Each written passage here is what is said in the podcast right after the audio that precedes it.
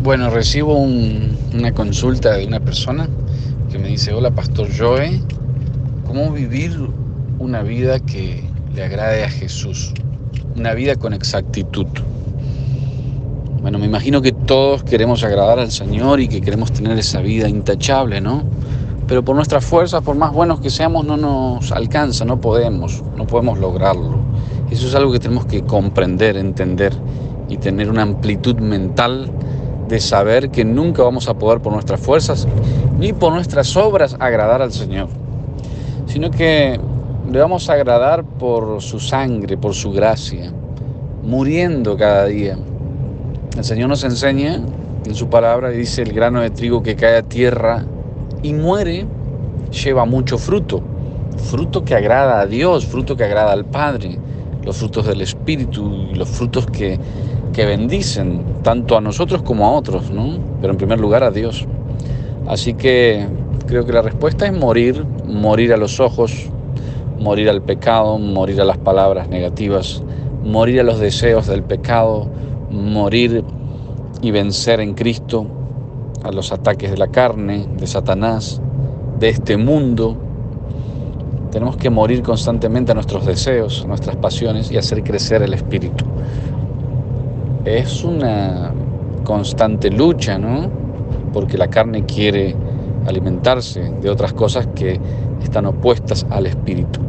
Por eso Dios nos manda a morir, morir, morir, morir. El que muere da mucho fruto. Ahora el, grano de trigo que cae y queda vivo, queda entero, sin ser procesado o molido, no da fruto.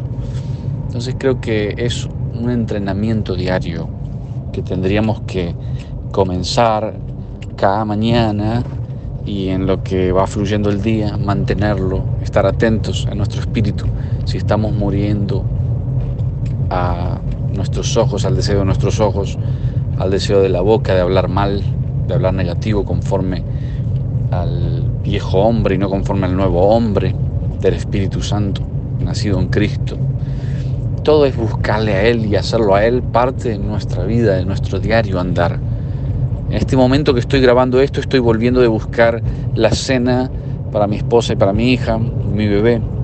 Y estoy pensando en Dios, estoy caminando con Él, estoy yendo con Él. No voy a un lugar a orar, aunque tengo mi lugar de oración, pero no hago a Dios una fracción de mi día, sino que mi día es Dios. De esa manera podemos ir perfeccionándonos y Cristo se va a hacer cada vez más fuerte en nosotros, mucho más fuerte en nosotros. Y eso es lo que la gente va a empezar a, oler. La unción, lo que le llaman la unción, el buen perfume. Uy, me gusta cómo hablaste, qué dijiste, lo que se sintió. Es que Dios lo va a hacer en público. Lo va a hacer sentir en público porque lo cultivas en privado. Te quiero mucho, te mando un abrazo grande. Tu servidor Joe Ferreira.